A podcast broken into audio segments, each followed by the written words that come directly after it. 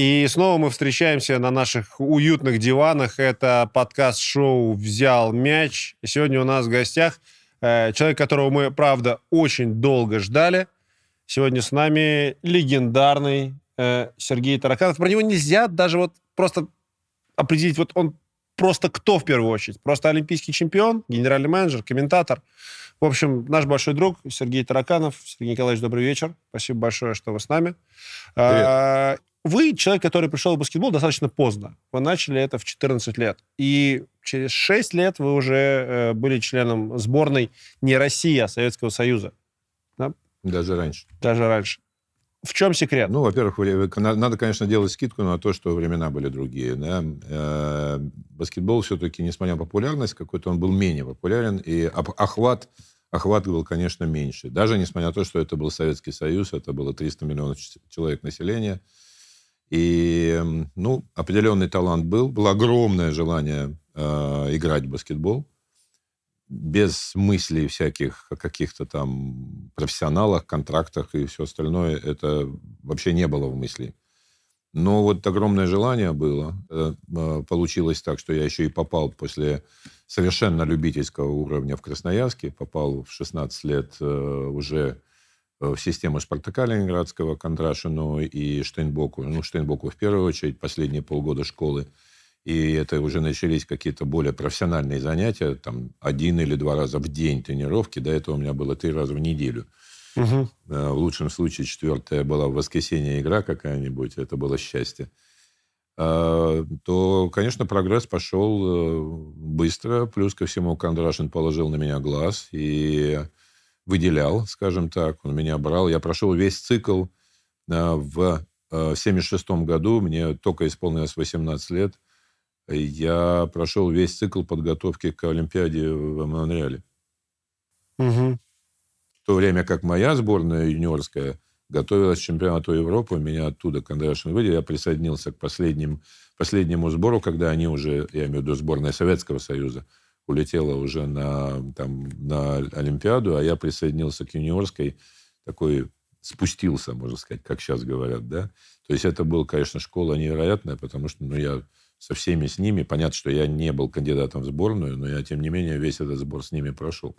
Вот вы сейчас сказали, что вот у вас было дикое желание э, играть в баскетбол. Вот вы узнали баскетбол, увидели баскетбол. Каким образом? И, и вы влюб... вот тот баскетбол, в который вы влюбились, это было что?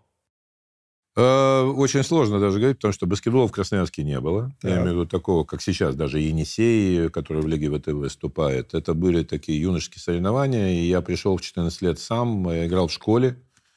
Э, мама говорит моя, была, что она, учась в Ленинграде, э, была тоже спортивной. Я никогда не видел, естественно. Она там и бегала, и прыгала, и волейбол играла, и баскетбол играла. До конца жизни советы мне давала как играть в баскетбол. Вот. Но поэтому мне как-то все это нравилось. Я вообще игровой такой по натуре, как э, игровик. Да, я и сейчас готов играть практически во все угодно, лишь бы не бегать. И, ну, так вот меня как-то зацепило, и невероятно, невероятно мне нравилось э, именно, именно баскетбол, после того, как я и там вратарем в футболе был, ну, естественно, ну, в Красноярске что? Лыжи, коньки, в школе там легкая атлетика, бега, бега всякие, там, угу. прыжки и так далее. И это, это было частью жизни. Во дворе мы в хоккей на валенках играли до, до посинения, когда тебе там крикнут из окна и, и баскетбол это... наряду вот с этим Баскетбол как-то он был не настолько популярен, но меня вот почему-то мне вот зацепило, и я очень хотел. Я сам нашел секцию, сам пришел, мне сказали, приходи, если хочешь. Угу. Я даже помню, у меня даже формы не было. Но это вообще говорит... Это, это, сегодняшнем... это какие? Это типа конец 60-х скорее, да? Или, или, или... Ну, мне 14 лет было сколько? Это 72-й, 71 год. 72-я Олимпиада, я вот только начал заниматься баскетболом и смотрел вообще, высунув язык на Олимпийские игры и так далее.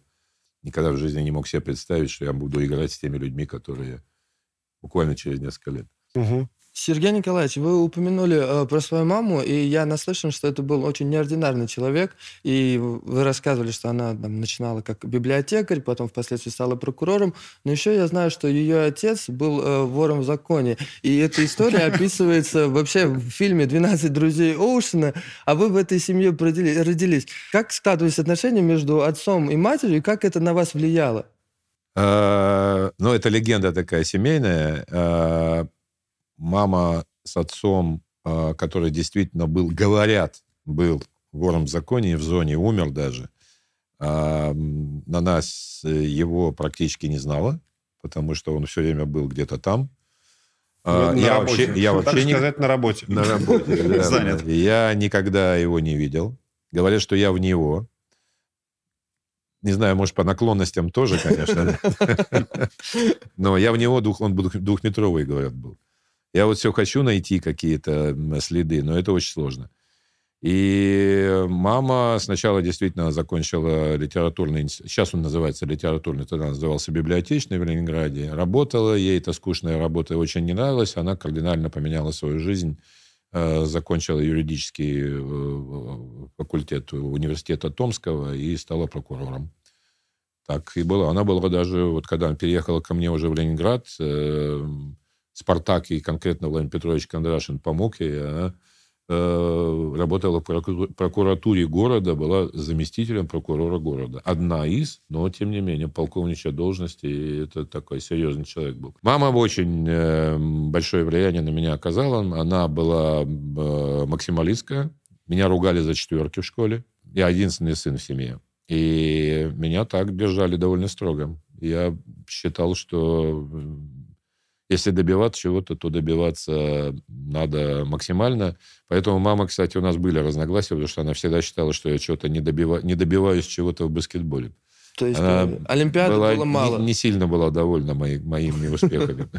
Ну, вы знаете, интересно, что продолжая тему детства, да, вот про ваш переезд в Питер, что вы, ну, прям за вами же в 16 лет приехал, там, собственно, помощник э, Кондрашина, да, он посмотрел один ваш матч, и через два дня вы уже были в Питере. То есть как вообще вас отпустили, как это происходило, что за два дня после одного матча вас забрали в такую команду к, там, сильнейшему тренеру страны?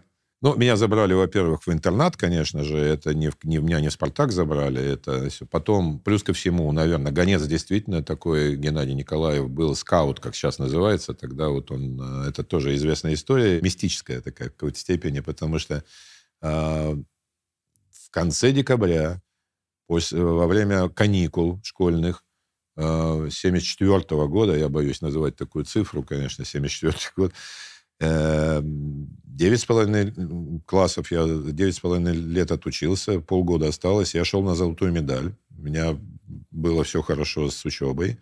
Я готовился закончить и потом ехать по, по, по Э, или в Ленинград, или в Москву поступать. Честно говоря, не знал, куда поступать, но точно совершенно была цель такая. Мама меня настраивала с отцом, mm-hmm. и так, так все к этому и шло. И вдруг звонок в дверь. Стоит на пороге мужичонка и говорит, ты таракан? А, говорит, я говорит, сразу понял, что это я туда попал. Ну, я, я тогда уже два метра было, понятно. Да, я рано вырос, э, и так и оставался таким. Да, и сейчас такой же, только чуток пошире. А у нас в этот день была игра вечером. Ну, я за, за школьников играл в этом, в своем ДСШ. И, ну, это так совпало. Во-первых, в адресный стол пришел, ему дали там десяток другой таракановых, которые в городе живут. Раньше была такая, для несведущих, был такой адресный, адресный стол, будка такая стояла, и ты мог какие-то запросы делать. Интернета не было, естественно, вот это было вместо интернета. И, и он пришел, второй или третий адрес, он пришел, я был дома, и у нас была игра, и, и ну, ну, в общем, это мистика какая-то. Прям. Действительно, он посмотрел. Ну, я думаю, что, конечно, но он увидел, что я там, ну, как-то двигаюсь, там, э, какой-то определенный талант есть. Он все-таки там с детьми работал. И, ну, я думаю, что они, конечно же, они пришли не, не, не на пустом месте, они собирали какие-то сведения. Мы участвовали в соревнованиях. Mm-hmm. У нас было там достижение в Красноярской э, сборная города или края, я уже не помню, по-моему, города. Мы попали, э, играли в финале чемпионата России в Грозном. Это было там, мы заняли там шестое, по-моему, место. Это была такая эпическая, э, путешествие там в этот, в этот город не, не очень гостеприимный. Мне там кинжалы показывали с трибуны там, и все остальное. Там, и через слуховое окно из раздевалки выбегали оттуда, чтобы не побили, когда с местными угу. играли. Ну, в общем, много историй. И, ну, естественно, какие-то... У Кондрашина было лучше всех поставлена сеть, сеть э, агентуры тогда. В то а время. родители, просто интересно, вы же А родители для меня все? до сих пор, я, конечно, занимались? родителей нет сейчас моих, к сожалению. И еще, к большому сожалению, я все-таки вот эту, эту тему как-то с ними не обсуждал явно вот э, чем и, и как. Я единственный ребенок в семье. На меня там, ну, не молятся, но строго держат, но в том любят. И через три дня я в Питере. Баскетбол, который, ну, это был факультативно, потому что у меня родители вместе с этим, с Геннадием Николаевым, пошли первый раз на игру. Они не ходили на игры. Они, Они думали, что пошли. просто в этом разрешаете, да? А что там? Да, за ним а, так это руками? Да, да, примерно А что, на него нужно посмотреть? И, значит, что-то он с ними там поговорил. Я подозреваю, что он им обещал, что у меня не будет проблем с поступлением. Я, в принципе, думаю, что у меня и так бы не было, учился я, еще раз говорю, хорошо, но он им как что-то пообещал, что чем-то их заинтриговал. Ну, точно не материальным каким-то, потому что это тогда не было главным каким-то ну, жупелом а таким. Мама же училась в Питере, вы говорили, да, то есть в Ленинграде. Учился, они, а, ну, это, наверное, то, что они отпускают вас именно в Ленинград, да, Возможно. А там... Ну, вот, к сожалению, да, не у кого спросить, и, как и все мы, э, жалею. Угу. Так что обращаюсь к молодым. Обязательно разговаривайте с родителями, спрашивайте, интересуйтесь. И записывайте подкасты. И записывайте сразу, подкасты. Сразу с ними. Какое это было напутствие, или это было вот то, что давай вперед? Там, Я не помню никаких сомнений, угу. чтобы поехать. Я через три дня летел на самолете перед Новым годом. Причем мне не было необходимости лететь, потому что я приехал, еще там несколько дней у него пожил, у тренера, в Ирице, это под Ленинградом. Угу. Потом в какой-то гостинице. Потом перевезли меня наконец-то в, этот, в, в интернат перед самым Новым годом. Там 30 декабря или 31. И я один, никого нет, все на каникулах. Зачем я туда полетел? Ну, видимо, надо срочно было, быстро, зачем? Все, и, и так далее. И потом начали ребята э, появляться с каникул, причем так все, это, ну, я вам назову фамилии, вы-то знаете, молодежь нет. Гена Капустин, из Пензы, Саша Белостенный из Одессы, Саша Ермолинский из Вологды. Я в жизни никогда не видел выше себя человека.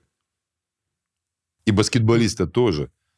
И вдруг там Белостенный. Ермолинский, Белостенный, 2.14, идет, начинает там рассказывать, как он в Одессе отдыхал, а я такой, ну, отличник такой, там, как это, букваль такой, да, и я слушаю, думаю, куда я попал, что я тут буду делать? Естественно, съехал с учебы, потому что, ну, уже это совсем было другому, и, и, и меньше времени, и какие-то сборы начались. Все. Одно из главных впечатлений, это как я боялся экзаменов, и, и потом, э, значит, мы в Лужниках были на сборах перед чемпионатом Европы, и пришло письмо о том, что нас освободили от экзаменов.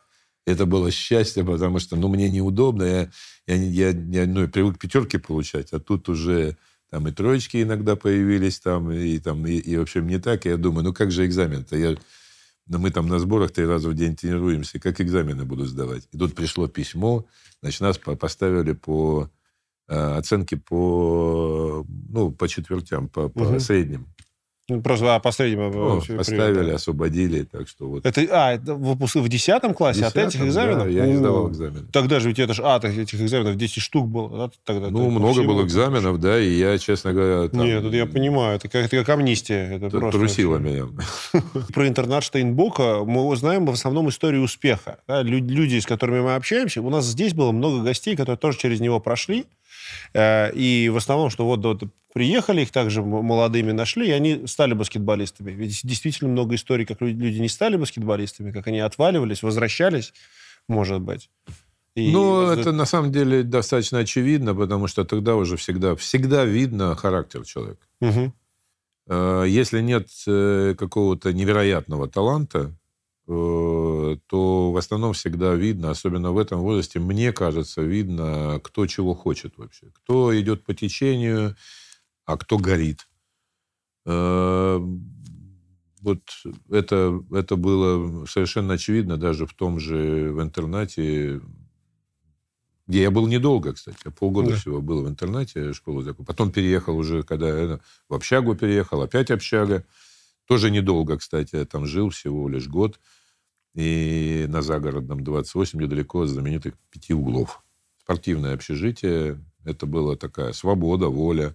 Можно было скатиться в какую-то свободу, волю и все. Но у меня была цель, и я не скатился. Ну, то есть э, это, это вы уже были игроком «Спартака», когда Да. туда переехали? Да, Да, это ну как, ну, меня подпускали, скажем так. Подпускали. За дубль играл. Потом чуть позже бывали случаи, когда я играл одну игру за дубль. Раньше были сдвоенные игры, спаренные игры. Одну игру за дубль и тут же играл за, за основную. Особенно против каких-нибудь слабых соперников. Меня прям... В один день? В один день подряд две игры, и там Мгм. чуть ли не 40 минут, и там 40 минут. Это в 18 лет, это, конечно, школа была там невероятная, тем более с Кондрашиным, да. То есть, я не могу сказать, что было прямо вот какой-то там тренировочный процесс какой-то такой эдакий, но это было вот очень много игр, тренировок и соревнований, из, из которых, конечно, э, там волей-неволей что-то произрастало. А не могли бы вы более подробно рассказать нам про взаимоотношения ваши с э, Кондрашем непосредственно, потому что в многих интервью мы слышали, что у вас было и 10 прозвищ на букву «Г» от э, главного тренера. Как вообще вы сумели стать такой звездой, нес- несмотря на то, что вас затыкал такой великий тренер, который уже выиграл Олимпиаду к тому, к тому моменту? Ну, надо сказать про Владимира Петровича. Я, э, даже если что-то прозвучит как-то, может быть, не, не совсем так восторженно, да, я с огромным уважением относился, отношусь и буду относиться э, к любому тренеру, с которым работал, а тем более с такими, там, ну, двумя главными столпами такого советского баскетбола. И, это и Кондрашин, и Гомельский. Конечно, многим обязан, но в то же время я человек... э, не, не, не, не терпящий до сих пор несправедливости, с моей точки зрения. Мгм. Я воспринимаю очень болезненно э, оскорбления или то, что мне кажется оскорблениями. Владимир Петрович всегда был такой гегемон, это советская школа, и я не, не так давно, кстати, почитав его биографию, я чуть больше понял. Человек, который вот self-made такой, он сам себя сделал, он вырос в очень сложных условиях, в очень сложной ситуации семейной, в, в- в- центре Москвы, э, Ленинграда, и блокада пере- пережил, и война, и все, что хочешь. И ну, такой вот крестьянин от баскетбола, в хорошем смысле слова, да, который вот сам, сам выучил, сам выучился, сам постиг какие-то нюансы, сам э, учился, когда э, ездили по Америке, всегда просил привозить какие-то журналы, какие-то э, нюансы маленькие, да, и тем и славился. И у него была такая вот чуйка, чуйка по ведению игры, по э, маленьким деталям, которые он э, говорил и давал советы. Не очень э, коммуникабельный такой человек, который, который э, давил, давил и считал, что нужно, конечно, э, быть жестким, мотивировать через какое-то наказание, через какие-то слова, через... Мне это не нужно. Мне никогда это не было нужно, и я другой тип человека просто. Я хотел бы видеть, всегда мечтал видеть в тренере, я дисциплинированный человек, но я всегда мечтал видеть тренера старшего товарища, который понимает, понимает, что, э, что, что ты, мы делаем одно дело, и, и он, конечно, босс, но в то же время ну, ну нельзя, э, нельзя унижать человека и так далее. Вот, ну, вот, я не знаю, так спутанно, но пытаюсь объяснить. Он меня выделял. Владимир Петрович, особенно в начале, там сметанку поднесет на, на стол. Потому что я был глиста, вот такая худой. В Питере все через питание. Вот реально, Штейнбок Ну, человек, не, ну человек блокаду пережил. Да, это вообще. У меня теща, теща, э, мама моей бывшей жены, она какое-то время жила с нами. И это прям, ребята, друзья мои, это я слезы до сих пор на глазах наворачиваются, когда я вспоминаю. Вот она чай пьет, сухарик какой-нибудь, очень такая сух- сухая, порядочная женщина, все вот тоненькая, э, и она вот сухарик, крошечки, Мгм. она соберет, ни одной крошечки, чтобы не осталось на столе. она все соберет, все съест, все вот не, никак... Вот это, это одно из воспоминаний таких, которые угу. у меня прямо... Это люди, которые прожили, пережили это. Это невероятно. невероятно. Владимир Петрович, он э, был блокадник тоже. И, конечно, он относился к баскетболистам. Э, он никогда, в принципе, не заступался по материальным как-то благам, чем он всегда проигрывал Владимир, э, Александр Яковлевич. Александр Яковлевич, да. да, потому что Александр Яковлевича была главная, главная как раз вот мотивация, вот именно вот материальные какие-то блага, которые, которые он давал или не давал, бился за это или нет. Петрович, Петрович говорил, вы у меня в коммуналке сгниете, и, и, и, и сгнили бы, если бы не какие-то другие обстоятельства. Потому что он считал, что это благо. То, что вы играете в баскетбол, и то, что вы еще можете, не знаю, там зарплату получать и какие-то привилегии в то время. Так он считал искренне.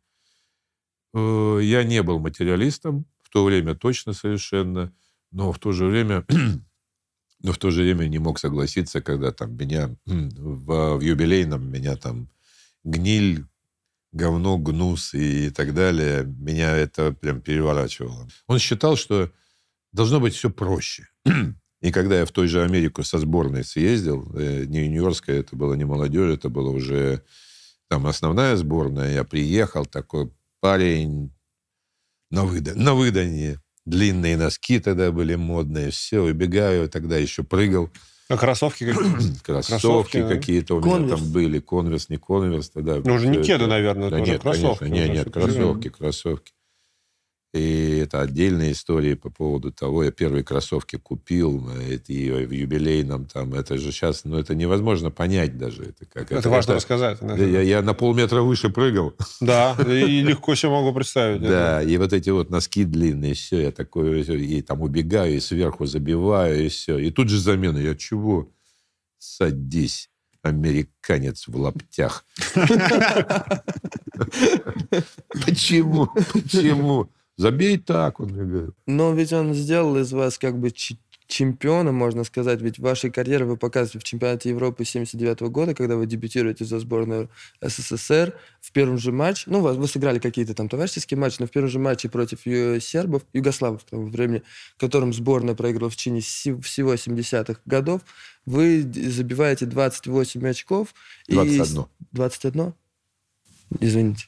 Ну, легенда уже обрастает подробностями. Трехочковых не было. Так, может, 28 Посчитаем 28, я не против. Посчитаем. Вы становитесь звездой уже, мне кажется, европейского масштаба, наверное.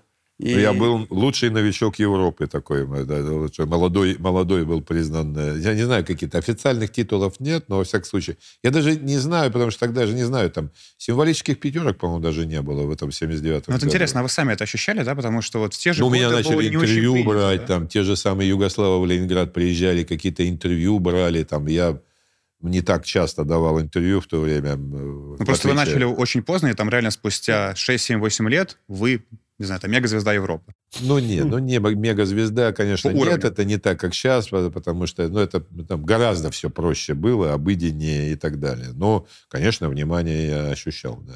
Я первый раз попал на... Я был уже с 78-го, был уже в сборной, катался там по Америке и так далее, товарищеские какие-то. Официальные соревнования были первые. Мне был 21 год. Летом в Турине, чемпионат Европы, до этого был подгруппа там в Сиене. Понимаю, но у меня яркие впечатления, потому что первый. Конечно. Первый. И там с югославами, с этими, которые 8 лет не выигрывали, у них очень классная была, хорошая команда, все. А я их не знал никого. Ну, я, я, ну, я, я колхозник, боже мой. Ни, ни, ни, ни, ни игр не смотрел, ни, ни Еврокубков толком, ничего, никаких. Я участвовал уже в Еврокубках, но, тем не менее, все равно мы не особо встречались. По телевизору показывали редко. Ну, вышел, вышел, ну, все. Там забил сразу, потом еще, потом еще. 11 раз бросил, 10 забил. Да, там все, и проперло меня так, да, на эмоциях, там все, все. Выиграли мы. 21 очко забил, трехочковых не было. И выиграли чемпионат Европы. В финале с Израилем играли. Кстати, интересная история, байка такая, тоже наш, да, наш, да. Э, наша коллега, несравненная Нина Еремина, ага комментируя Израиль СССР финал 79 -го года чемпионата Европы, умудрилась не назвать ну, ни разу, с кем мы играем. Потому что Ну, не было естественно, нельзя, диплома- это- дипломатических отношений не было. Мне потом рассказывали, я очень сильно смеялся. И она сама об этом говорила. Так вот, после этого финала Кондрашин был в составе делегации приглашенных от федерации, не знаю там как. И вот мы там радостные, выиграли чемпионат Европы, идем, и он около зала, мы к автобусу идем, он около зала. Да, Серега, с такой защитой чемпион Европы. Мотиватор. Удостоился я похвалы. Это это Мне кажется, что это был вопрос, вопрос не конкретно моей защиты, все-таки я так воспринял, а защиты вообще. Потому что он же был Ну, э, проповедник за защитой командой, да, и все. Поэтому так э, похвалы дождаться, это было сложно. И вот интересно, когда вас э, начали э, приглашать в ЦСКА, то есть это же происходило по какое-то при- приглашение и сманивание, или тоже повестка и до свидания? Нет, Или повестки вот, не было. то есть, было осознанное решение. Мне не нравилось. Мне не нравилось отношение, и не нравилась вот эта вот э, какая-то такая, ну, я бы сказал, там, не знаю, почти травля, да, Мгм. А, с моей точки зрения. Я начал играть за сборную, начал э, ездить в какие-то турне по Америке, все, и э, какие-то другие турне за Гомельского. Мгм. Я не играл за Гомельского, играл за сборную Советского Союза. Но меня приглашал Гомельский. А, Я ездил. Иногда в заметках вот этого в советском спорте иногда появлялись заметки, там не так часто что-то объясняют. Там сыграли в Оклахоме сборная Советского Союза. Вот такие четыре строчки, там пять. Сборная там выиграла такой-то, такой, таким-то счетом. Самый результативный был такой-то, такой-то. Иногда моя фамилия там мелькала. Я там голы забивал иногда. Приезжаю в, в Ленинград, какой-нибудь тур, у меня было несколько историй, когда я заболел, зуб мне вырвали, у меня воспалилось, я помню, в Киев приехали, у меня зуб вырвали, который лечили мне в Америке, не долечили, я приехал, его не стали лечить, не сказали, не надо ничего лечить, вырвали. У меня, значит, воспалилась десна, там температура 39, я в Киеве на туре. Опять мне, значит, режут десну, я играть не могу, опять не играю. И так было несколько раз. И пошли слухи, там подогревали еще окружение Кондрашина, что я не хочу за него играть. Ну, бред полнейший, совершенно байда такая вообще. И где-то какие-то заметки в газетах, и все. Ну, а я говорил, что я болезненно это реагирую. Мгм. И тут Александр Яковлевич. А тут Олимпийские игры, 80-й год. И тут, значит, а вот давайте возьмем сборников э, Белостенного, Тараканова в состав ЦСКА для лучшей подготовки к Олимпийским играм. Ну, пообещал, естественно, что-то. А я жил с мамой в однокомнатной квартире. Здоровый лоб, 18 метров.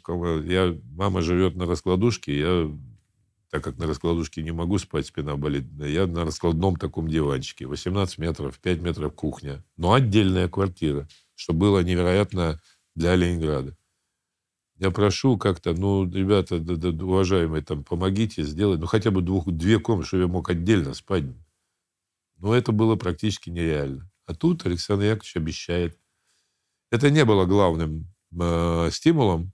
Это э, одним но из это, звеньев. одним да, из звеньев. да, и, в общем, я, я стал врагом. Петровичу казалось, что мы, я и Капустин, э, мы в одной категории были, примерно одногодки, но у него 59-го года, я 58-го. Э, Геша Капустин, э, разыгрывающий, он тоже там много играл, и уже, как будучи молодым, и, и мы какие-то там звездуны, да, Мгм. и, и, и там, не знаю, индивидуалисты, я не знаю, с чем, с чем связано. То есть он нас воспитывал. У меня были игры, когда я забиваю 30 очков, на следующую игру мало играю. Он воспитывает, чтобы я не зазвездил. Смысл какой. С этим его отношением, а, как вы думаете, а, Спартак пока- показывал весь свой потенциал с, с этим талантом? Потому что ведь они чемпионами стали сколько? Один, один раз, В получается? 75 году. Чемпионат СССР один раз только выиграли. Да. Да, все время, почти всегда в финале, да, очень. Талантов было немного. Нет? Это довольствовался Спартак. Я не хочу обидеть игроков, но кроме, допустим, там э, яркого таланта Александра Белова, э, Владимира Замасков был такой яркий, да, но очень своеобразный. Андрей Макеев. Там, ну, там все остальные были такие трудяги, такие ролевые игроки, э, очень хорошие.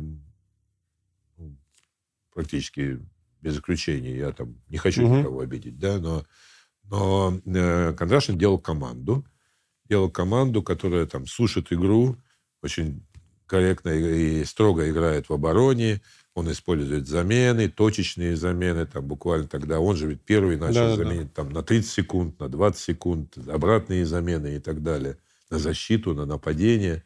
Это его вот фишка такая, которая тогда была совершенно новая.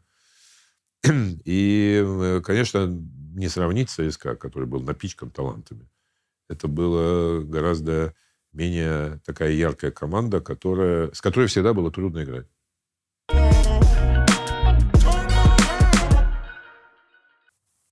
Когда вы переходите в ЦСКА, это уже, ну, то есть это, понятно, э, бессменный чемпион, это команда, в которой много звезд. Мышкин уже в этот момент э, Да, в составе. Вы конкуренты на Не, ну позиции. там, э, там, конечно, для меня был большой стимул играть в первую очередь не вот тот, о котором я говорил, материальные какие-то. Я для себя поставил цель в том, что если я буду играть в ЦСКА, и, значит, я все-таки как-то что-то стою. Ну, фамилии. Сергей Белов, Валерий Милосердов, Еремин, Мышкин, Коваленко Евгений, Коваленко Сергей, олимпийский чемпион, Виктор Петраков. Все там пятерками менял. Мгм. Гомельский менял пятерками. То есть э, это было... Ну, Там было гораздо говоря, важнее... состав. Гораздо важнее выжить на тренировках. Жаль Мухамедов, боже мой, как я мог не назвать.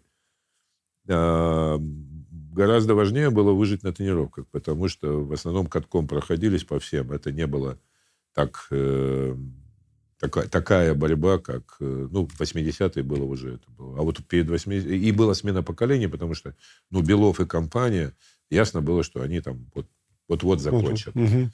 и Едешка, естественно, да. А, Поэтому я как раз так пришелся ко двору. И э, что главное впечатление вот баскетбольном у вас э, от, от этого перехода, что было?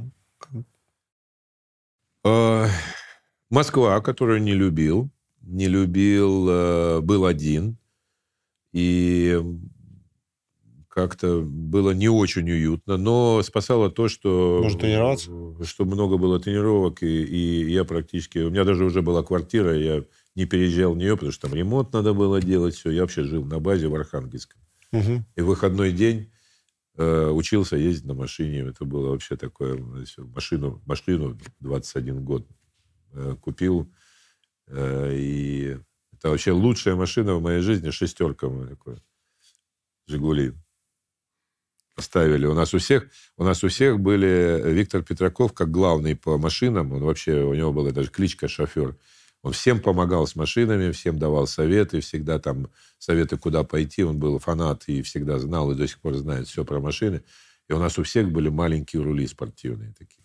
Ну, кстати, это просто удобно, потому это что удобно, коленями. потому что да, колени да. там не- невозможно просто э, залезть в это, потому что руль мешает, особенно в «Жигулях». У меня был 32 сантиметра в диаметре руль. Да. Я не поверил, когда его нашел на антресолях, я не поверил, что им можно возить. Но реально это беда, потому что зимой, когда ты э, выруливаешь со снега, э, гидравлики-то не было. Ну, задний привод, что там, задний привод нормально рулится или полегче? мне Э, нет, Ну, надо ну, повернуть Ну, колеса. повернуть, ну... В снегу и на 32 Ну да, сантиметра это было У событие. меня на девятке тоже был э, руль 32 сантиметра, и хотя бы ты коленями его не, то есть, Ну да, э, да, не, э, не притормаживаешь. ЦСКА, это действительно выжить на тренировке, это было то, что Гомельский давал и всех настолько гонял, или просто вот этот уровень конкуренции? Дело давал? даже не в гоняло, дело именно в, в организации. Все-таки ЦСКА всегда был э, более такой организованный клуб и более профессиональный, я бы даже сказал, да, где э, люди собирались не по принципу дружбы, Мгм. не по принципу, а по принципу того, что они там лучшие в своем амплуа, у них большие цели. И э, мало кто вообще, по большому счету, дружил друг с другом так вот, так, чтобы там тесно. И это была такая работа, да. И э, в ЦСКА, мне кажется, люди привыкли, что кто-то приходит, кто-то уходит. Не было никакой дедовщины, я не ощущал никаким боком. А, помощь, я вот там с тем же Виктором Петраковым, который был у меня там дядькой-наставником таким, да, он помогал, он там советы давал и э, там по многим вопросам. Сергеем Беловым. Э, мы там общались с ним даже в комнате в, в, в Олимпийской сборной жил. Э, то есть какое-то такое было общение уважительное, но ну, нормальное. Э, с Мышкиным мы были конкуренты, но в то время, вот эти первые, первое время, там ни, ничего такого не, не, не происходило, какого-то такого а, неправильного. А, неправильно. То есть я вошел в команду абсолютно нормально. У меня нет никаких негативных восприятий. Жар, жар вообще это просто трудяга, большое уважение, и всегда было у меня и есть. И в 80-м году Олимпиада в Москве, вы уже в статусе одного из лидеров, наверное, сборной. И это, наверное, главное может быть, можно сказать, трагедия в профессиональной вашей карьере, то, что команда занимает всего третье место. Я читал в одном из интервью, что команда играла в слишком как бы медленный баскетбол, в то время как когда э, югославы и итальянцы, которые играли в финале, уже действовали быстрее, когда Гомельский хотел играть э, Белостенного и Ткаченко использовать одновременно. Точно, совершенно у нас там самая сильная была сборная, на мой взгляд, на Олимпийских играх. Э, проблемы тактики, проблемы вот этого старого баскетбола, э, тяжеловесного, с двумя центровыми, медленные. Итальянцы не были быстрее. Югославы, да, итальянцы не были быстрее. Но мы, э, получается, что они играли свой баскетбол, а мы вот в эту вот тягомотину такую. И, конечно же, мне кажется, что Гомельский был просто настолько уверен, что мы в любом случае выиграем Олимпийские игры, что он меньше думал о какой-то там тактике и о чем-то, потому что американцев не было. Американцы бойкотировали Олимпийские игры. Э, были главные там конкуренты. Это югославы, испанцы, итальянцы, бразильцы. И все они были ну, абсолютно по зубам, естественно. Да? И даже, даже югославская сборная, которая в результате выиграла, даже с таким э, не, не лучшим баскетболом мы с ними играли в овертайм, в овертайме проиграли. Э, у меня сожаление большое, потому что я заходил в этот, э, в этот цикл олимпийский и после года уже там сезона, сезона в, э, в ЦСКА заходил вроде бы как там, ну, полноценным. У меня не было сомнений, что я в составе там и так далее. То есть в этом смысле не было. Но э, не все так хорошо для меня прошло. Как-то как прошло и, и по, по, по, по игровому времени, и все как-то не так все это было. На самом деле, э, там был, был какой-то конфликт у нас перед... Э, я же ершистый парень такой. У меня сначала там с Кондрашиным не, не, не совсем все так сложилось. Потом с Гомельским было еще хуже. Я как-то... Это тоже в Новогорске, там, э, Гомельского любимое занятие, эти зарядки, которые я ненавидел всегда, потому что, ну, я и сейчас считаю, и тогда считал, что они вообще не нужны. Но это была такая обыденная... Там бегает, да? Пятерочка, сколько с, с утра? Да? С утра час тебя э, гоняют, там, какие-то кроссы, барьеры. Ну, не, вот этот кросс, это сколько? Это 3-5 или... Да, километража не было, потому да? что там то, то, то по стадиону, если есть стадион, то по какие-то, то Гомельский сам бежит, и мы за ним 20 здоровенных жлобов, которые которые, ну, явно моложе его, явно сильнее, но мы обгонять-то его не можем. Он бежит, он получает удовольствие, он всю жизнь бегал. Большое уважение, он всю жизнь бегал, до, до, прям до конца жизни своей, когда мог. И это было... А для нас-то что это? Ну, бежим и бежим. Такая тягомотина, которая вы просто высасывает все силы и все. А после этого там барьеры, ускорения, часовая нормальная тренировка. Потом еще в зал зайдем, значит, переодень, переобуемся и еще там, не знаю, 500 бросков сделайте. Попасть. Ну, через там 10 минут кто-нибудь наиболее ушлый говорит, все, попал. И главное, проходит это все. Вот, посмотрите, они попали. В парах бросают. Молодцы, все. Ну, ладно, идите. И ты после этого ты мертвый мертвый, потому что пол восьмого ты уже бегаешь, ты мертвый, и две, две остальные тренировки полноценные, по двухчасовые. Ты просто вот так. И вот весь цикл проходит там. Позавтракал после зарядки, провалился, заснул. Разбудили, отработал, пообедал, заснул. А у Гомельского в ЦСКА и в сборной отри- отличался тре- Нет. тренировочный процесс? Нет? Нет. Мы перед Жальгерсом суперфиналами минус 28 мы бегали кроссами с утра. Перед суперфиналом вечером играл важнейший суперфинал. Мы в Ватутинках бежим, и я прижимаю язык к небу для того, чтобы меня в Красноярске научили, чтобы, значит, э, горло не болело, а у меня гланды были тогда в, этом, в юности совсем такие, и чтобы, значит, ты идешь, и морозный воздух, если там сильно холодно, значит, прижимаешь язык к небу, чтобы, значит, согревался воздух, не попадал. И я вот бегу, значит, это минус 28, вечером игра Жагрисом, еще тренировка утренняя, бросковая, там, а вечером там играть надо. Перед Олимпиадой, когда начались отношения с Атланта Хоукс, да, и тренировка с Фрателло, и вот, э- вот это было небо и земля. Ну, это, это вообще было небо и земля. Вообще все эти контакты, это было 88 год, э, мы перескочили, конечно, да, и особенно вот для молодежи, там шесть человек ездило из более молодых, э, Волков и компания, Волков, Сок, Миглинис, Гоборов, ездили в лет- в летнюю лигу в НБА играть. Они с Мгм. Атлантой были, тогда начались эти вот э, контакты, отношения. Тед Торнер, владелец Атланты и э, владелец телекомпании. Он же был организатор вот этих игр доброй воли и все остальное. Он налаживал отношения, и одним из, э, одним из э, путей налаживания отношений были контакты баскетбольные. Атланта Хоукс, его команда. Недаром Волков был задрафтован там вместе с Тихоненко, и Волков играл за Атланту через какое-то время.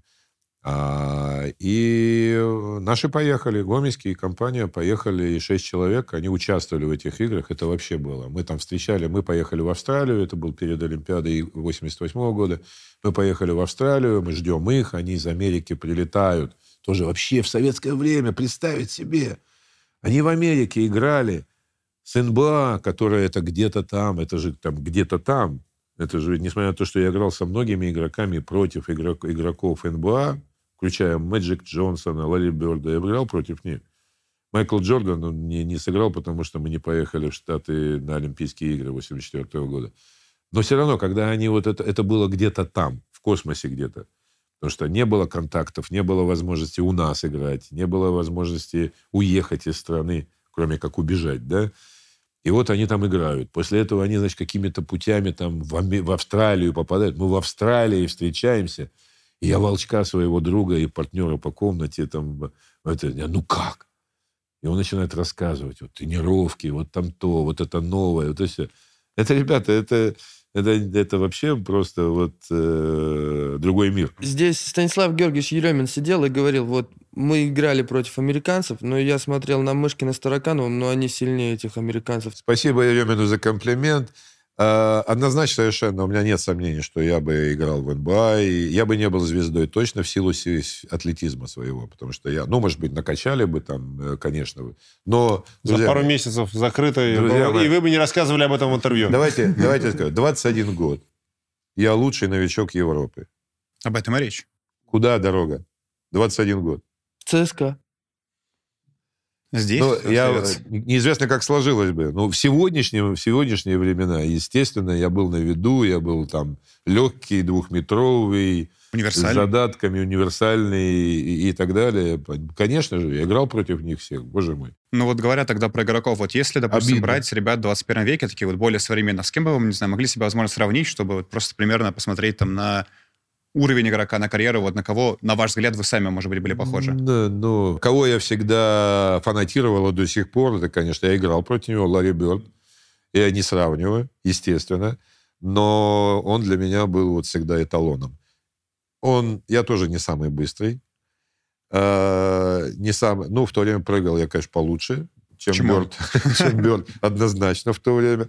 Вот. Но всегда вот мне нравилась его манера, и все. Не было, конечно, никогда такой уверенности. Уверенности, уверенность воспитывается, а наша система всегда была поставлена, что мне не нравилось, что уверенность тебя убивает. Всегда какое-то вот это вот шпыняние такое, то, что мне не нравилось, там, по шляпку забить, и все, оно не добавляет уверенности в своих силах, и это нужно иметь сильный характер, и, э, или, или совершенно отвязность такую, как сегодня. Допустим. Ну, шведы загоняй по шляпку или нет, вот он такой.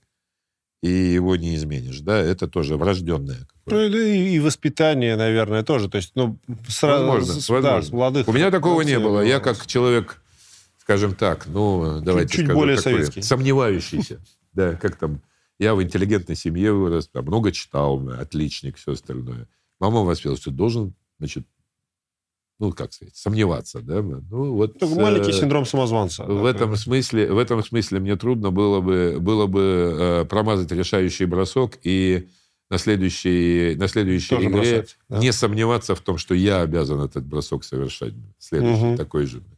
В этом смысле это, конечно, такой дар Божий для спортсмена, который не сомневается, э, как там Майкл Джордан говорил, да, мало кто помнит, сколько я бросков решающих промазал, да, но все помнят э, не цитата, но что-то Ну да, роде, понятно, по- по смыслу, Все да, по помнят смыслу, мои да. решающие броски, и это, это дорогого стоит. Вот, так что, конечно, сожаление есть. Мне было бы, конечно же, очень любопытно и, и почетно, и интересно, но в то время это было невозможно. просто. Но при этом вы все равно там играли. Вы, по-моему, сами говорили, да, что сыграли порядка 100 матчей в Америке. Там, Да. ну, там, там, там мы играли с университетами, с колледжами. Единственный раз, когда мы играли, это вот первый турнир Милуоки, Милуоки Опен, э, Макдональд Опен. Милуоки играли с, э, с Милуоки Бакс. Это первый раз был 80, по-моему, шестой год. Это вот начало отношений каких-то между так называемыми любителями и все. Мы играли с колледжами, поэтому я со всеми с ними играл. То есть они С на теми, последний, потом в последний год, успеха, он да. через год, Magic, мы два раза играли против Мэджика.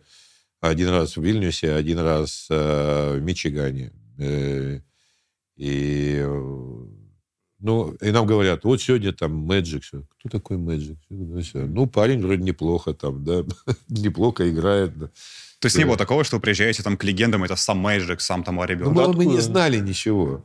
И Скаутинга вообще не было никакого. Когда говорят, ну вот вы играли там с университетами, да, да, действительно, мы играли с университетами, там молодые э, ребята, более молодые, обычно более молодые, или, ну, я в начале там примерно одного возраста, потом, когда уже там более 20 старше лет. был, да, они, э, но мы вообще не знаем. Мы играем по их правилам, а вы знаете, что правила разнятся. И площадка, по-моему, там уже... И площадка, и там очень много нюансов маленьких таких, как таких там фолы в нападении, пробежки, Кто может э, включая даже там, не знаю, мы начинаем на разминку выходим, и говорят, вы не можете сверху забивать.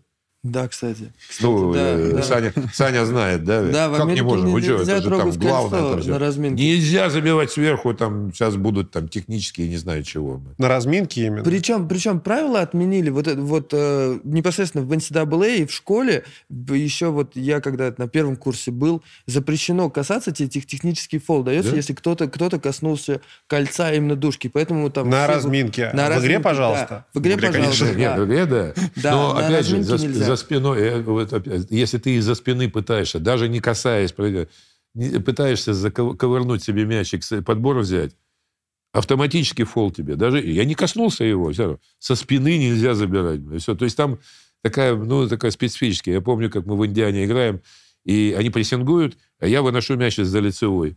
И начал бегать туда-сюда, там два Мгм. шага вправо, два влево. Свисток. Отбирают мяч. Мяч американцам. Что такое? Что? Мы даже не поняли, что. После игры объяснять. Нельзя двигаться. Мы играем по правилам, мы не знаем эти правила. Мы только там на шестой, на седьмой игре где-нибудь что-нибудь приспосабливаемся как-то. и всё. И я считаю, что это минимум там 10-15 очков в игре у нас это Конечно. забирало. Как минимум, да. Конечно. Э, Ну, в общем, много. Но опыт, конечно, невероятный, потому что после турне месячного, там, 20 с лишним дней, там, 12 игр, это, конечно, там, большое, большое подспорье, опыт, э, который совершенно другой баскетбол, другой атлетизм, э, когда тебя ждут, там, 20 тысяч зрителей на каждой игре, там, 2-3 игры по национальному телевидению. Для нас это еще и было, там, еще материальный стимул. Нам платили 100 долларов за выигранную игру вообще были короли. Мы когда там выиграешь, там больше... Надо было, главное, выиграть большую, больше половины из этих игр. Еще суточные платили 25 долларов. Который где-то сэкономишь, где-то там завтрак в гостинице и все. все равно хорошие времена были. Это вообще, ты в Нью-Йорке выходишь, это, ты покоритель Нью-Йорка. Последние два-три дня у нас в Нью-Йорке Отметьте. было. Такой, Кока-Кола. Солен. Отметьте, это, это человек, которому материальные ценности его не сильно интересовали. Не-не-не, я рассказывали. сказал, это не было основным, но они, Ну конечно же, стали. Мы Ну, все, естественно, были... Ну, и, э, ну, друзья мои, я не люблю сильно рассказывать много до этого, но это не секрет, но поездка за границу – это была большая привилегия. Это была возможность что-то купить, это была возможность на спекуляцию какую-то, это было, в принципе, э, закон. Все люди, которые Гла- говорят... те, те- те самые блага, к которым ты идешь. Конечно. Вот это. Тебе не платили. Ну, мне платили зарплату. Хорошая зарплата была там, э, сейчас не помню. У сборника было 300 рублей зарплата. Ну, круто, потому что инженер получал... У меня отец получал 180 в Сибири. Конечно, круто, да? Но, но это же... Ну, все равно не назовешь это... Как? Ну, можно наверное, назвать это профессионалом, да? Но профессионал, наверное, сегодня, в моем понимании, это человек, который зарабатывает себе... А, кстати, кстати На жизнь. у, сборников Будущее ЦСКА и сборника, там не так много в других командах было сборников, то есть в ЦСКА вот эти э, зарплаты были больше, или ЦСКА потолок больше. зарплат был? Потолок зарплат в спорткомитете. Потолок зарплат в спорткомитете был 300 рублей э, ставка сборника. Очень многие, и в ЦСКА в том числе, не получали э, в спорткомитете, а получали э, в ЦСКА как офицеры. Я в конце своей карьеры был капитан советской армии. И это было более выгодно. Сколько можно было сделать на, спец- на спекуляциях по отношению к твоему как бы контракту месячному? Вот, вот- вот здесь надо зависеть от таланта.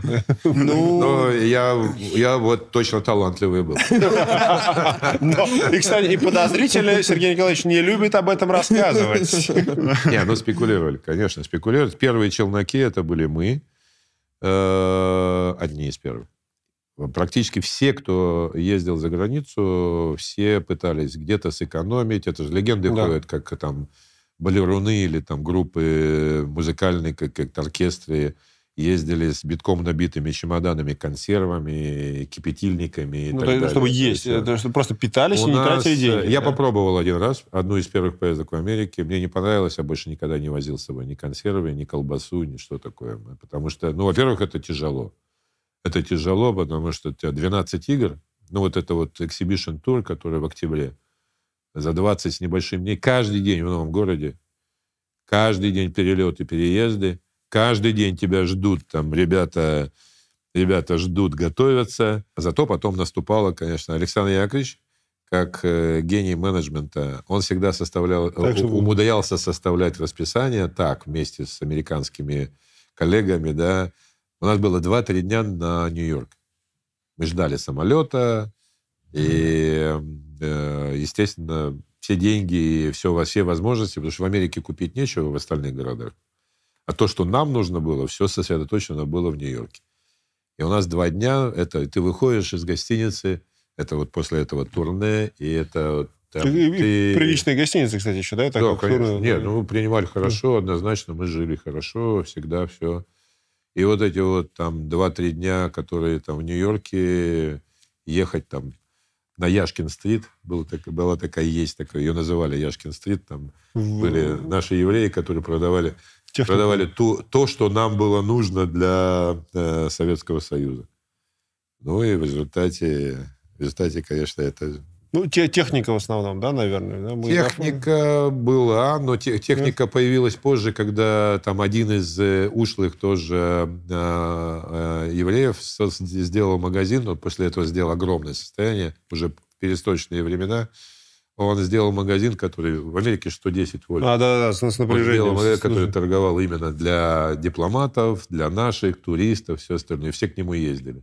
Он обзавелся связями, и в советские времена, в российские времена перестроечные, он за, этих, за счет этих связей разбогател так, что купил несколько небоскребов там и так далее. То есть такой самолет был свой. А вот э, в баскетбольном плане, вот мы, мы рассказали про Америку, что вот у вас было там много времени вы тратили на спекуляции, у вас было тяжелое, тяжелое турне и так далее. Но вот в баскетбольном плане просто есть э, шоу Knuckleheads, где Квентин Ричардсон и Дариус Майлсу приходит какая-нибудь легенда там баскетбола, NBA, и ему первый вопрос задают. Кто тебе, когда ты попал в NBA, кто первый, кто набрал, надрал тебе задницу? Вы в NBA не играли, но кто вас впечатлил, что такое, да, это монстр, это талант, я не могу. Просто, может быть, там Док Ривис всплывает, которого вы обыграли в 82 году, или еще кто-то. Ну, так, чтобы вот, ну, надрал задницу, как ты говоришь, я вот не помню такого, да, потому что, ну, во-первых, э, наверное, не, не успел бы, не успел бы, потому что заменили бы сразу. Если подряд у Гомельского-то вообще с этим строго, и особенно ко мне было такое отношение до первой ошибки.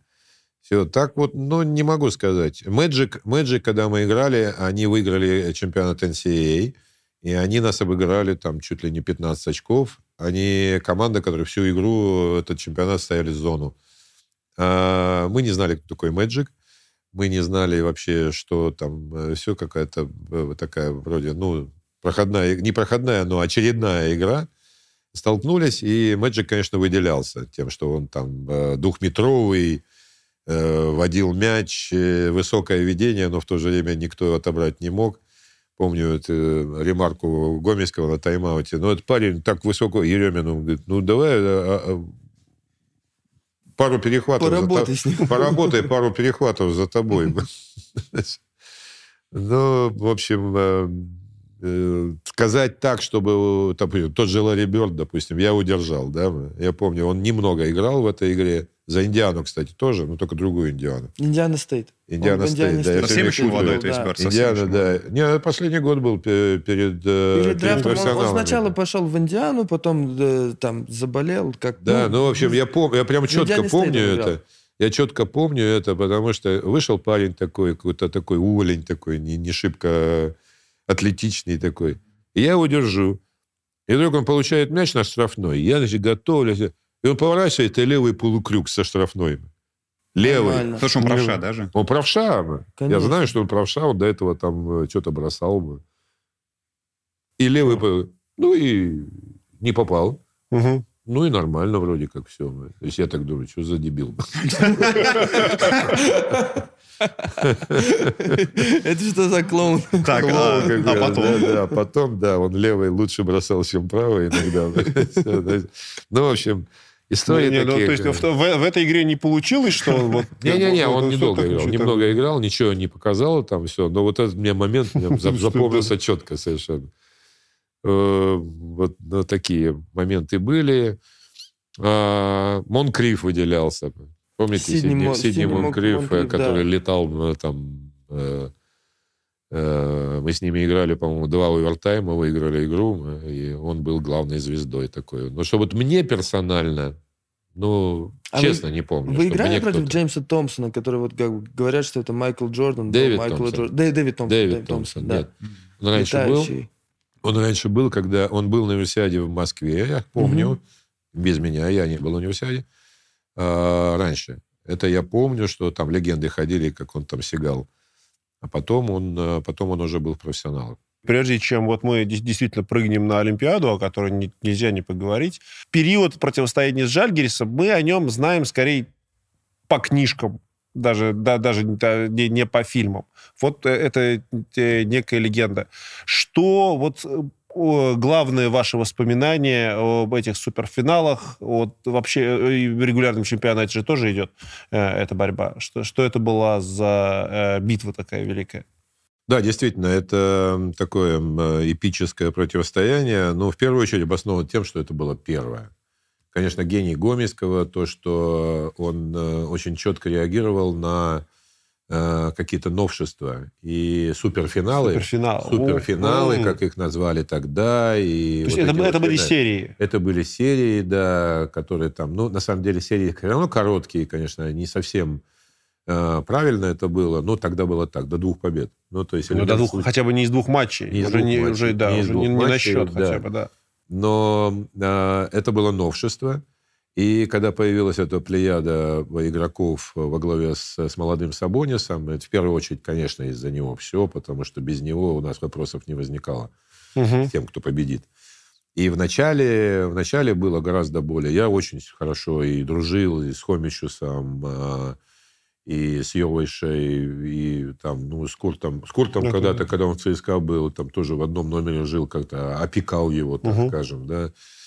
И э, когда вот первые там какие-то серии, годы первые, когда мы выигрывали, и когда был еще в составе Еремин, в первую очередь, там и Мышкин играл, и э, много кто играл, да, и мы побеждали, и был какой-то такой пиетет, да, и они не были такими еще, в первую очередь, за счет Сабониса, он еще не обрел той силы и статуса. А потом появилась такая хорошая наглость, и, и подзуживание их тоже, национальные какие-то такие э, идеи тоже все время э, мелькали, про, про, про, проходили в, в, в, в русле вот этих всех отношений, да. Несмотря на то, что мы были в сборной и, и стали все больше и больше э, играть большую роль литовцы и прибалты вообще угу. в сборной. И появилось у них какое-то такое... Э, ну, меньше дружбы стало. Меньше дружбы стало. И э, я бы сказал так, меньше какого-то уважения, потому что в спортгале было играть всегда неприятно. То есть все, все Сначала все было такое, что, о, ну это же ЦСКА, да, конечно, это вот, ну, ЦСКА, да. А потом, да что там ЦСКА, вы там, да, такие, мы вас... Это, начало... это от болельщиков, в первую очередь. Это было с... после того, как э, там проиграли один-два раза? Да, или... где-то проиграли, где-то они почувствовали вкус, э, где-то у нас сменилось поколение, которое там не совсем ЦСКовцы пришли, скажем так. Я всегда об этом говорю, потому что дух, конечно, который внушали и, и олицетворяли собой Еремин и компания, он немножко угу. подугас. У нас стало больше зависит от, э, ну, так назовем, легионеров Советского Союза, да, там Волков и компания, которые были там, здесь, Тихоненко был там, здесь, Мигленикс был там, здесь. Даже Куртинайтис отметился. Угу. Он не играл, но он чемпион Советского Союза при Белове был. Вот. И, ну, в общем, э, времена изменились. Не все всегда было справедливо. Было большое преимущество у, у литовцев поддержки на всех уровнях. Э, это будет похоже на какое-то бурчание ветерана, но я могу там по, по, по полочкам разложить и свои ощущения. Свои ощущения. Не все финалы были выиграны достойно, но есть как есть.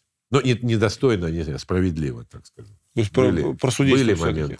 Ну, судейство, су, су, домашний столик. Иногда даже наш столик делал ошибки в пользу... Э, у нас, ну, если кто интересуется, может найти, когда Хейна Энден с моего паса в, в Каунасе забыл, забил, по-моему, первый раз, когда мы проиграли. По-моему, я уже запутался в этих годах, суперфиналах, да и оставалось несколько секунд, э, и я отдаю Хейна в угол, Хейна бросает, забивает трешку, а время вышло.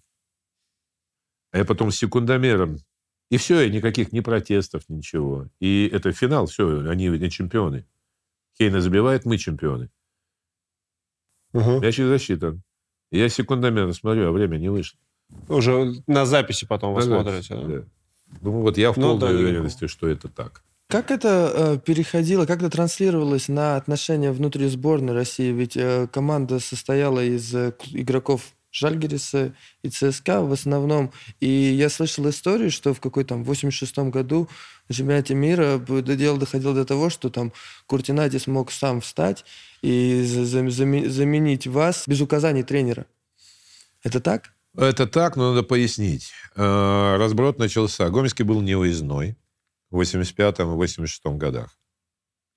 Э, тренировал сборную ставленник Гомельска Обухов.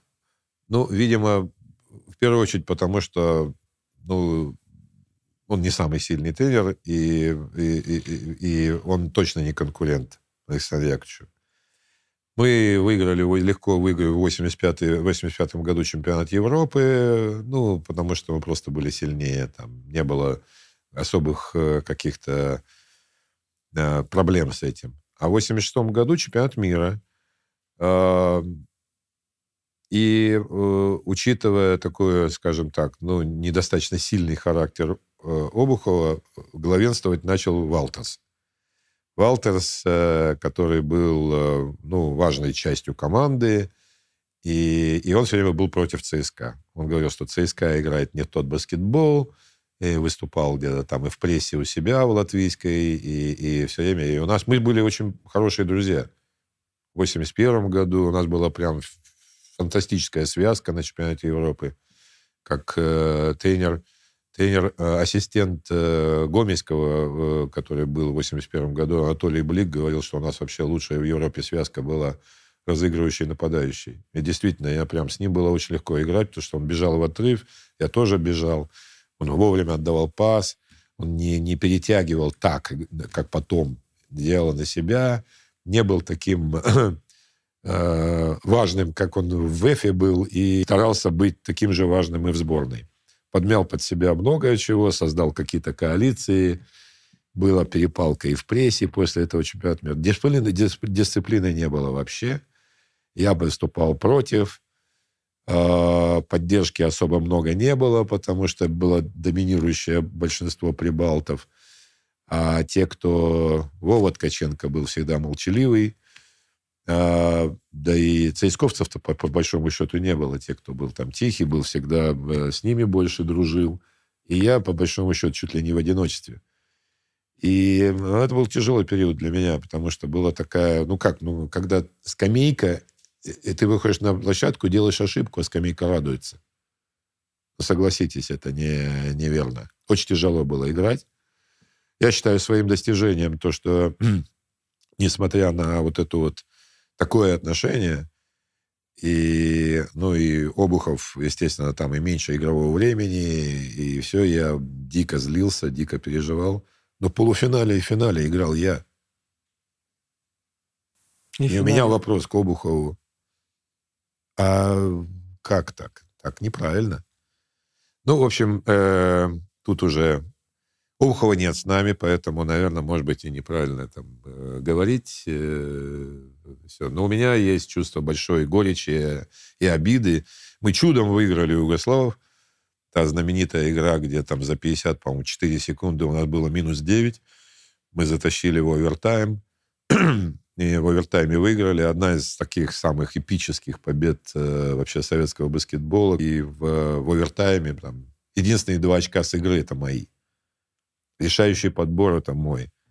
Э, там, я не, не люблю про это, это говорить, но просто объясняю все это. Потому что меня, тогда у меня вопрос, почему ты мне не давал играть так, как я бы мог и заслуживал. Да? Вот э, это. А замена в игре, по-моему, с американцами действительно случилась. Я вышел недавно вышел, поиграл несколько минут, и меня меняют. Я сажусь на скамейку, а мой товарищ белый, белостенный говорит, тебя культ поменял сам. Я говорю, как? Он говорит, встал, пошел и поменял тебя. И обуху промолчал. Я слышал, что он сказал, да он все равно ни хрена не попадает. Ну, так типа примерно. Я не знаю, что он сказал. Там, мне... Получается, что э, в 88 году, когда была ну, одна из двух самых, самых великих побед э, в истории советского баскетбола, да, уже вот Олимпийские игры, то есть это действительно колоссальная работа и большое чудо, то, что сделал тогда Гомельский. Что сделал эту команду особенной и такой успешной, как вы думаете? Ну, обязательно, конечно. Э, гений Гомельского, в первую очередь, то, что он э, имел большой авторитет, его боялись, и он э, умело этим пользовался. Команда была э, создана из, э, ну, я не побоюсь слова сказать, из больших личностей. Э, это такое редко бывает. Э, это такое э, удача для тренера, ну и для, для нас, естественно, то, что мы собрались разные совершенно. Э, и, ну, даже вот в, в сегодняшней жизни, в принципе, все состоялись. Это не только благодаря той победе, но просто потому, что вот, ну, люди, люди... Талантливые. Талантливые, да, назовем это так. Ну, как можно сказать не талантливый, там, Сабонис, да? Самый, я считаю, да. самый талантливый человек в мире, баскетболист в мире в то время, самый талантливый наряду с Майклом Джорданом. Вот, э, вот убейте меня. Ну, я... он еще и высокий. Ну, а он еще, плюс ко всему, он огромный. Он не просто высокий, он огромный. Мы когда встречаемся... Он просто сейчас, большой. Подождите, просто- подождите. Талантливее Хакима? Потому что Хаким был в то же время.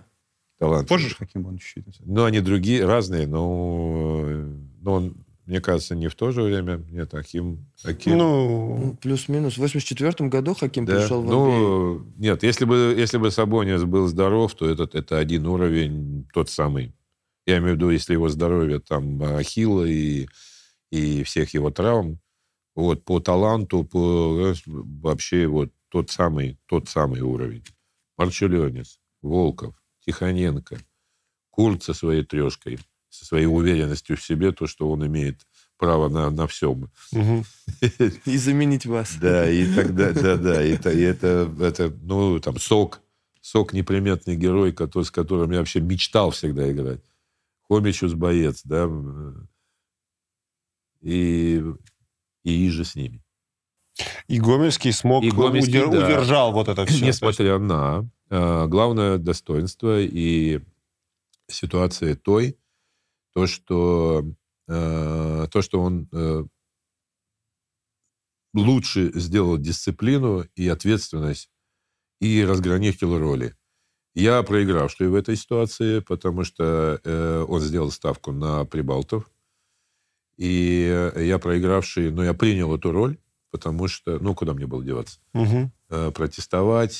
Э, Ну, кислую рожу он видел, конечно, мою, когда там где-то там менял, менял или не, не, не- не давал где-то играть, да. Но, тем не менее, поня- он босс. И политик, да, Он великий. босс. И, и, и в то же время он знал, что, допустим, если, если меня выпускать, то я, несмотря ни на что, я точно не буду халявить и, и сплавлять или что такое. Я буду биться, бороться, ну, в первую очередь, за себя и за команду. Поэтому в этом он был уверен. И, но ставку... И с точки зрения политики он прав. Ну, конечно, надо делать игру всю вокруг Сабониса.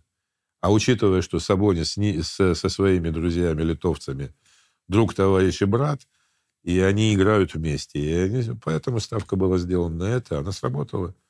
И, я, и мы общаемся здорово, и мы до сих пор все, и там легенды ходят, как мы там вместе встречаемся, и, и у нас есть там и общий чат. Да, и- вот если представляешь, что это за, за группа не, это, в это братство, которое, э, которое, несмотря на все какие-то различия, и сегодняшние тем более, оно, оно существует. Она, кстати, вот эта группа в WhatsApp, она вот сейчас, э, ну, там, например, наверное, там Антоныч, например, туда входит, да, Василий Антонович Абраменко в, в- в группе. А сколько там еще людей не из команды? Один. Вот он. Или еще кто-то? Хосе Бирюков. Что, потому что- потому что он э, был на той Олимпиаде, он э, большой друг э, нас всех, наш, наш общий друг. э, У него есть рестораны, это все, это тоже человек... уже нет. Уже нет? уже нет. Но он, э, Хосе, такой вот э, хороший парень. Хороший парень, который меня попросили, я администратор чата, Ага. Вот, меня попросили включить, я включил, никто не жалеет. У нас он такой вялотекущий сейчас, но если что-то надо, допустим, была нужна помощь э, одному из наших ветеранов, не буду даже говорить все. Вот сразу просто, тот же Сабонец сразу же, вот, вот на следующий день, бум, и деньги перевел. Не, ну, все, не просто- все, но вот прям вот меня прям за- за- задело это, по-хорошему задело. Так что все, что было, все, что было, было по-разному. Я не могу сказать, что я был всем же Сабонисом, я говорю ему там дифирамбы, да, что у меня с ним было. Было вот так. Я проигрывать не люблю. Сабонис тоже. И прям там было, там и локти были в игре, и было там на тренировках было всяко по-разному, поэтому. Но есть огромное уважение к нашему прошлому. Сегодня есть, э, ну, можно сказать, дружба. Вот что произошло у вас после Олимпиады 88 года? Потому что мы видим, что Римас Куртинатис играл в Реал Мадриде, Сабонис играл в Реал Мадриде, потом в NBA. Мы видели, что Во- Волков играл в Атланте Хоукс. Вы видели, а вас мы видим, вы провели сезон в Германии, потом провели 10 лет в Бельгии, если, если я не ошибаюсь. А по- почему, в чем такая специфика? И забирали ли вас, рекрутировали ли вас большие серьезные команды, которые видели вашу игру? Ну, это такая... Э, больно, конечно, немножко, потому что э, все-таки получается концовка карьеры, когда можно было, можно было, не, не, не, ну, я уж не говорю про НБА, да, и я в больших клубах там, Европы не поиграл, где, куда звали там постоянно на протяжении карьеры. Но здесь же есть какая-то подоплека. Подоплека простая, я старше на 6 лет той, той компании, которая... Я, мне в, в, в Сеуле было 30 лет, когда, когда мы выиграли. Нет, я... Это я... глубокий ветеран. 32 года я уехал в Германию. Рассказываю. После Сеульской Олимпиады, три дня после того, как мы приехали, мы играли уже... Через три дня мы играли уже турнир на самой западной точке Испании. Э, не успев... Э, уже ЦСКА. За ЦСКА не успев э, даже еще, пардон, протрезветь после празднований, потому что, естественно, мы, Праздновать мы праздновали, шампанское елось рекой, рекой и, и все. Но сезон начался. Сезон начался, и, и нас воспринимают статую. Мы играем с Реалом, допустим. Там играет тот же Петрович, тот же Хосе Бирюков, да, в этом в Кадисе мы играем. И это прошло пять дней после того, как мы вернулись с Олимпийских игр. И моральных сил никаких нет. Мы провели 300 ночей, не ночевали дома перед Олимпиадой. Были на сборах постоянно. Антоныч, знакомый тебе, угу. Авраменко, подсчитал. Не знаю, может, приукрасил, как всегда, но, во всяком случае, это точно совершенно. Мы не жили дома, мы, мы все время где-то были. Это такая эмоциональная, физическая нагрузка. Ну и после Олимпийских игр ты выиграл, ты там на, на седьмом небе, и тут начинается рутина. Рутина, которая продолжилась после этих турне в Испании, был э, турне по Америке, где mm-hmm. на тебя тоже там э, смотрят олимпийская сборная, которая обыграла американцев в полуфинале. И mm-hmm. на тебя себе. настраиваются, тебя показывают по телевизору, и ты... А турне тяжелое. Потом Кубок европейских чемпионов. Это все нон-стоп. Через... Началось все через три дня после того, как мы вернулись потом турне сборной э, новогоднее в трех разных странах, Новый год в Лондоне. 3 января мы возвращаемся э, с Исковцами, возвращаемся в Москву, а 4 утром вылетаем в Салоники. Я умер. Я просто умер. Я не знаю, как я дожил до конца сезона, потому что в середине сезона поменяли, э, уволили Селихова в ЦСКА. Назначили Белова. Первое, что он сделал, он сказал, я вижу, что с тобой происходит, езжай в санаторий. Я пробыл 10 дней в санатории, не помогло. В санатории здесь, под Москвой. Темень, лыжи, снег. Не, не Мальдивы, нет. Понятно. Короче, доковылял до конца сезона. Это было очень сложно, потому что я, я... кольцо казалось э, вот, вот таким а мяч вот таким. И я вообще практически э, хотел закончить. Потому что не было сил никаких, ни моральных, ничего. Плюс ко всему стимула какого-то не было. Я, я выиграл все. Когда э, пошла история о том, что можно... Поясню, опять же, нельзя было уехать из Советского вот. Союза за границу играть. За, меня приглашали в разные клубы, там гонцы приезжали, когда у нас на турниры, там Панатинайкос, там, я помню, там серьезные дискуссии были уже там близко к перестроечным временам. Реально просто гонцы приезжали на турнир какие-то. Естественно, в Испании мы были вообще знаменитые, известные. Меня через там три года после того, как я закончил, когда я уже закончил из Бельгии, прилетел в Испанию, меня домработницы, где мы жили, узнавали мы в деревнях каких-то просто. Реально просто. Это реальная история. Мы были популярны там. Мы в каждой деревне нас знали. Естественно, все, в основном все поехали в Испанию те, кто моложе. Тихий в Малагу, э, Сабас, причем в заштатный клуб такой, Валидолит поехал в форум. Да, точно. Э, взял с собой Хомичуса, потом взял с собой в Реал Куртинайтиса. Ему было надо было с кем-то говорить по-литовски. Э, это как Адетакумба брату нужен брат, который там не, не по делу находятся в команде. Понятно. Ну, наверное, с Куртинайтисом все-таки это ну, Или как Драги, Драгичу брат тоже нужен был. Ну, это и те же самые истории. Когда разрешили выезжать за границу, я был в армии. Угу. Я был капитан советской армии. Я год увольнялся из армии. Я пропустил еще года полтора. И после этого начал пытаться уезжать. Мне было уже 32 года. Я не мелькал на международной арене. Ну и э, до этого я поехал, да, был турне э, уже с Беловым. Перед, перед э, сезоном было турне по Италии, ЦСКА. И я э, прямо там очень неплохо играл. И меня позвали. А сезон начался уже. Меня позвали туда. Я говорю, я остаюсь. А я уже вольный. Я уже не, не, не, не офицер. И меня созывают со собрание э, Белов Сергей и начальник делегации, начальник ЦСКА. И меня говорят, он не возвращенец, мол. Типа.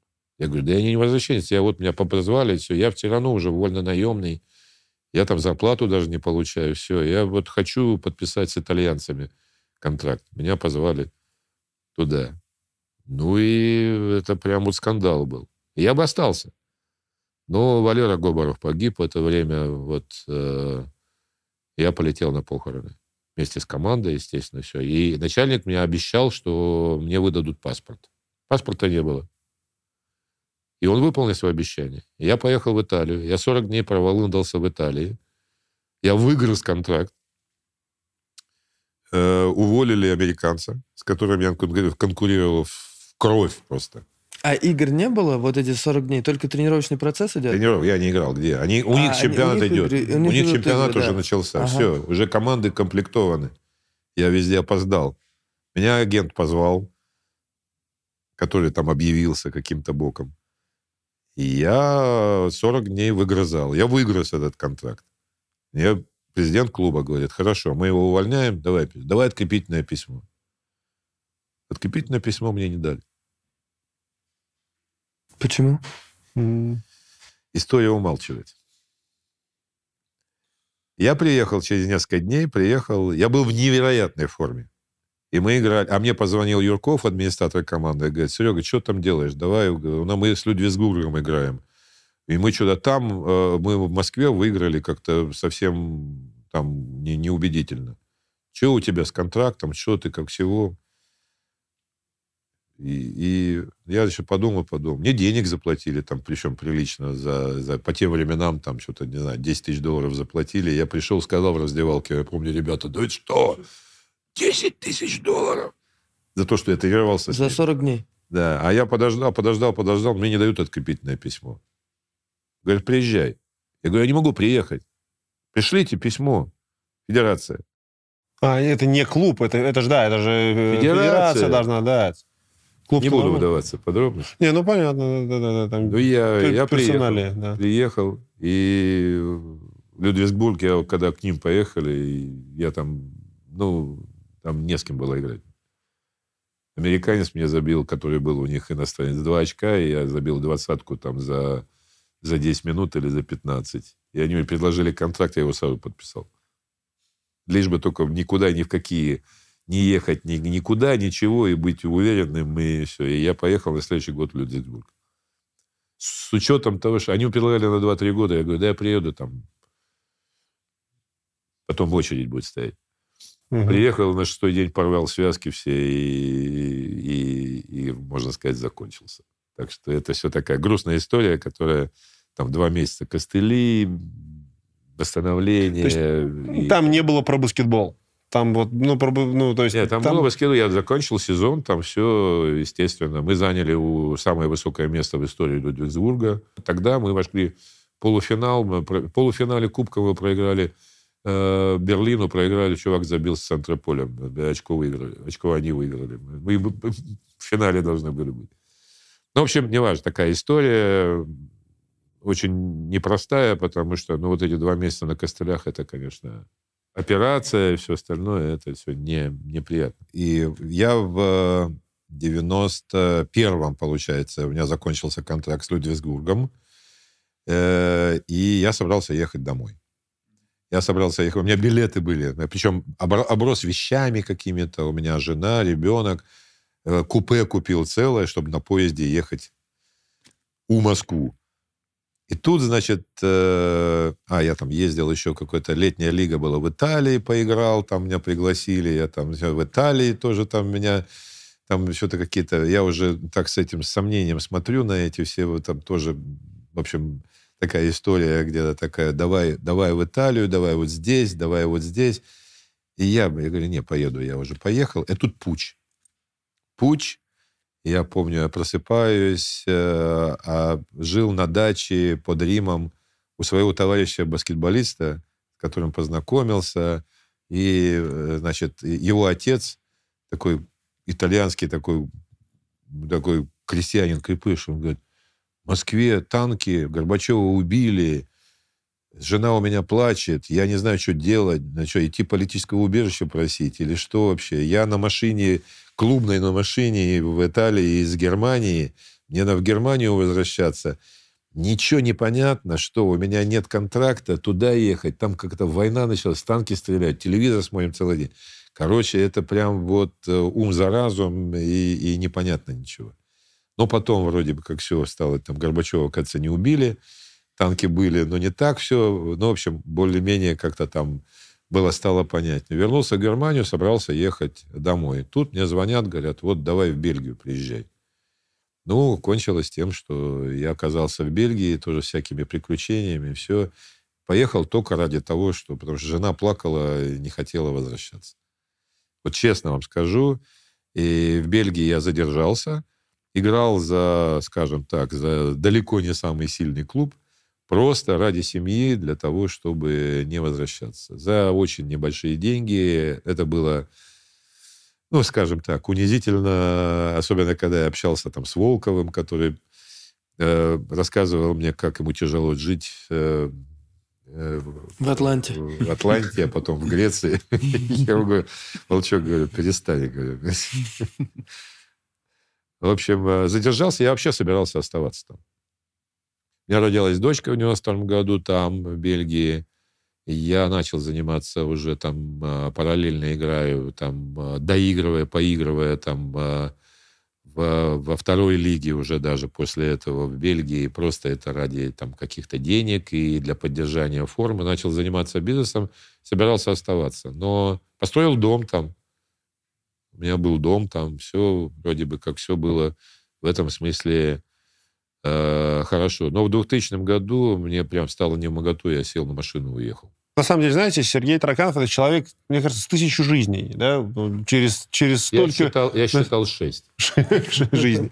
И, конечно, в один, вот в одно наше выпуск нашего подкаст-шоу это все не засунешь. У нас еще миллион тем, о которых хочется поговорить, про то, что вы делали для баскетбола, и помимо баскетбола много интересного. Мне очень хочется и про профессию, про нашу с вами э, тоже поговорить. Но мы это будем уже делать в следующий раз. А на сегодня мы заканчиваем наш выпуск подкаст-шоу. Тараканов взял мяч. Сегодня здесь были Александр Дубовицкий, Сергей Абаев. И, Сергей Николаевич, спасибо большое вам. Э, спасибо, что пригласили. Встретимся и, еще конечно, раз. Я ну. всегда рад говорить о баскетболе, о, о том, что происходит, происходило. И, конечно, ратую за то, чтобы все-таки какой бы ни был другой баскетбол в то время, но чтобы было уважение к тому времени. У меня есть, к тому поколению, которое было до меня. Я надеюсь, что у этого поколения тоже будет уважение, и к нашему тоже. Именно для этого мы это все и делаем. Спасибо. Спасибо. Это было подкаст-шоу «Тарканов взял мяч», выпуск номер девять.